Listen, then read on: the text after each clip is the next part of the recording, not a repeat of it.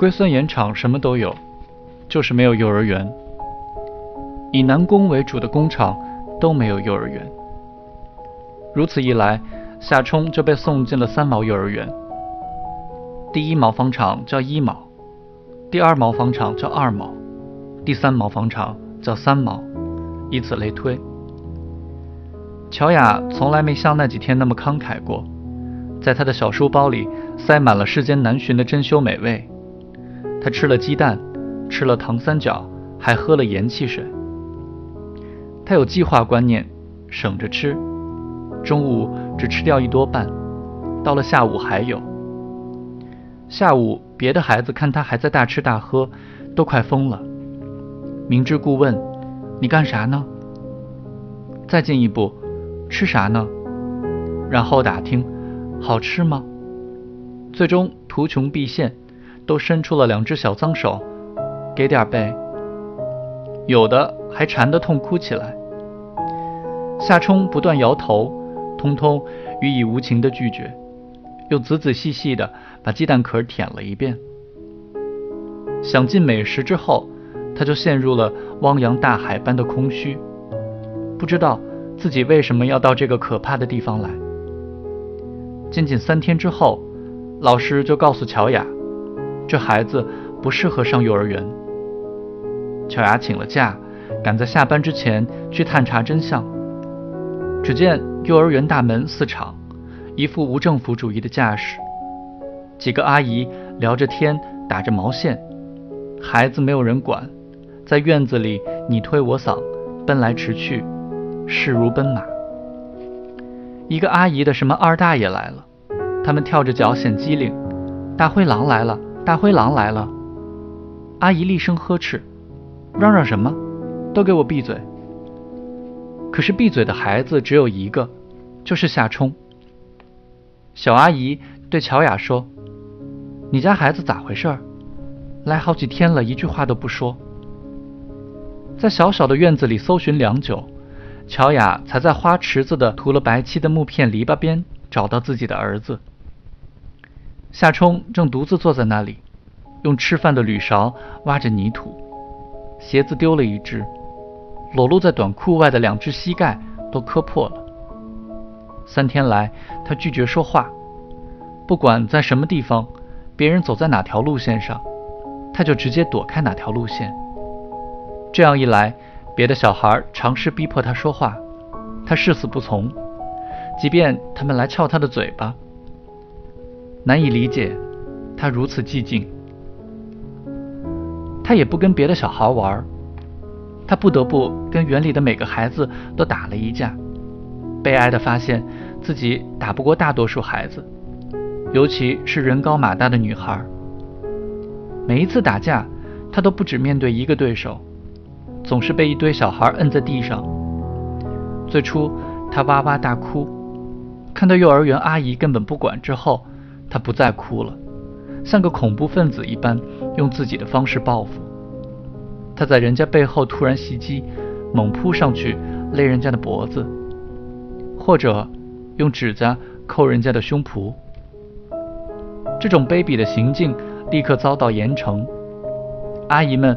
勒令他整个下午背着手，只有撒尿的时候除外。他使出了最狠毒的招数，把上下眼皮翻了起来，神乎其技，不用手扶，径直泛着通红的眼皮走来走去。孩子们无不惊声尖叫，一个男孩吓得尿了裤子，带动其他孩子尿了一片。一个小保育员闻声过来，只见。一个孩子背着手，裸露着灯泡似的眼球，悠然漫步，也慌了手脚，魂飞魄散。一时间，三毛幼儿园里恐怖气氛弥漫，哭声震天，人人自危。直到老阿姨过来，搡了他一把：“你给我收回去！”这孩子才像变魔术似的，眼球一转，眼皮瞬间回位，显现出一张好像什么都没做过的。孩子的脸，这才是真正让老阿姨憎恨之处。这孩子的样子就好像他什么都没干过。只有小英子跟他玩过一会儿。小英子是幼儿园里最小的一个，只有三岁，没人爱带他玩，他转悠来转悠去，寂寞难耐，对夏冲提议说：“咱俩玩孙悟空和猪八戒换脑袋吧。”这一次，夏冲甚感兴趣，找来一块竹片，锯小英子的脑袋。小英子的脖子都被锯红了，咯咯直笑。可是，轮到他锯他的脑袋时，他却奋力反抗，把小英子推了一跤。小英子哭得上气不接下气。老阿姨早就认定夏冲为人歹毒，冷眼旁观了这一幕，义愤填膺，揍了他一顿。到乔雅来探望他这天的中午，夏冲已经决心离开这个地狱般的地方。他佯装发烧，做晕头晕脑状，又被老阿姨戳穿了谎言。他直愣愣地看他，眼神怪异。老阿姨渐渐恼羞成怒，一指头戳到他脑门上：“你恨我呢？”乔雅回家跟夏明远吵了起来。孩子在幼儿园里什么样，你知道吗？你？夏明远说：“那就别去了，连幼儿园都不上。”乔雅质问丈夫。你还想让我儿子像你们家祖祖辈辈一样没文化？我们家祖祖辈辈没文化。夏明远大为震惊，他陡然生出了一种列举先辈中有几个状元、几个博士的强烈愿望。可是他实在列举不出，就算有那么个把举人什么的，家谱也在文革中烧掉了，空口无凭。他在狭小的屋子里来回踱步。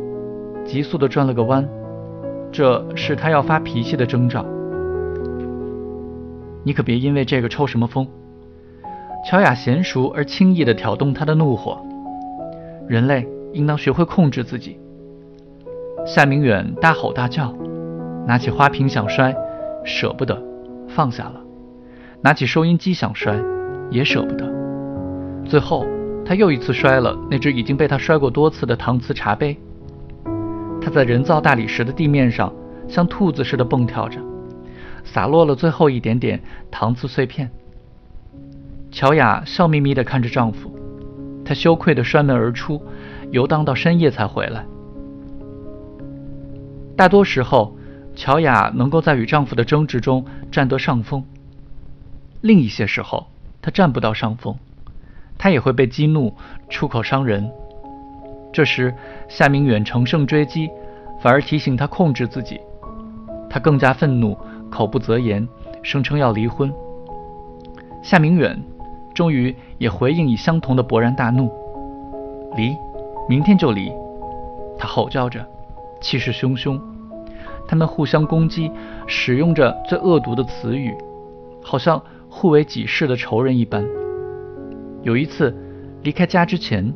他用力摔门，说：“乔雅，今天你就回娘家吧，我看看你爸爸留不留你。”乔雅开始收拾她的衣服，把夏冲和夏冰吓得哀哀哭泣。收拾好衣服之后，乔雅又手足无措，坐下来低声哭泣。有时候，夏明远直到天亮也不回家。在此期间，夏冲的表现并不是完美无缺的。对此，乔雅总是显得失望到了极点。谁都明白，如果孩子不够好，袁世成的女人就失去了最后的希望。后来，在别处，在北京，在上海，你都可以说，女人总是生活在电影里、小说里、浪漫传说里。女人的身体在现实中，可是神志不在。女人爱幻想，这一点触目可见。可是，在当年的袁世成不是这样，浪漫情思哪里都有。可是，在这里有另外一些东西，足以荡涤一切温柔与美梦。娘们儿懂什么呢？男人们总是说，女人目光短浅，斤斤计较，他们的生活也乏善可陈。关于女人惊人的故事只有一种，就是自杀。偶有不快。隐藏的愤怒一起爆发，则生不足惜。总是有女人上吊、卧轨，更多的则是吃了鼠药。敌敌畏也唾手可得。鸭绿江街五里就有个女人冲了六六粉服下，烧断了肠子，从此肝和肾彻底坏了。倘若性情风流，结局更是不妙。女人们的交际圈子狭小，偷人偷的总是熟人，被丈夫发现了，打的没办法，只有横下一条心，杀。像评书里说的，谋杀亲夫，下毒没死，继之以菜刀，这就做了潘金莲了。失败，被捕，审讯，全招了。用绳子捆在卡车上，脖子上吊着一块瓦楞纸板，就是夏冲剪下一个圆形做啪叽的那种。通奸杀人犯某某某，打着叉，墨迹淋漓，压到广大人民群众面前。女犯尊严丧尽，涕泗横流，当场忏悔，声称恨自己，当即押赴刑场。家属要交一块钱的子弹费。留下孤儿受尽歧视，少女生活的诸般美好，一旦结了婚就告终了。女人的生活就是争吵、怨毒。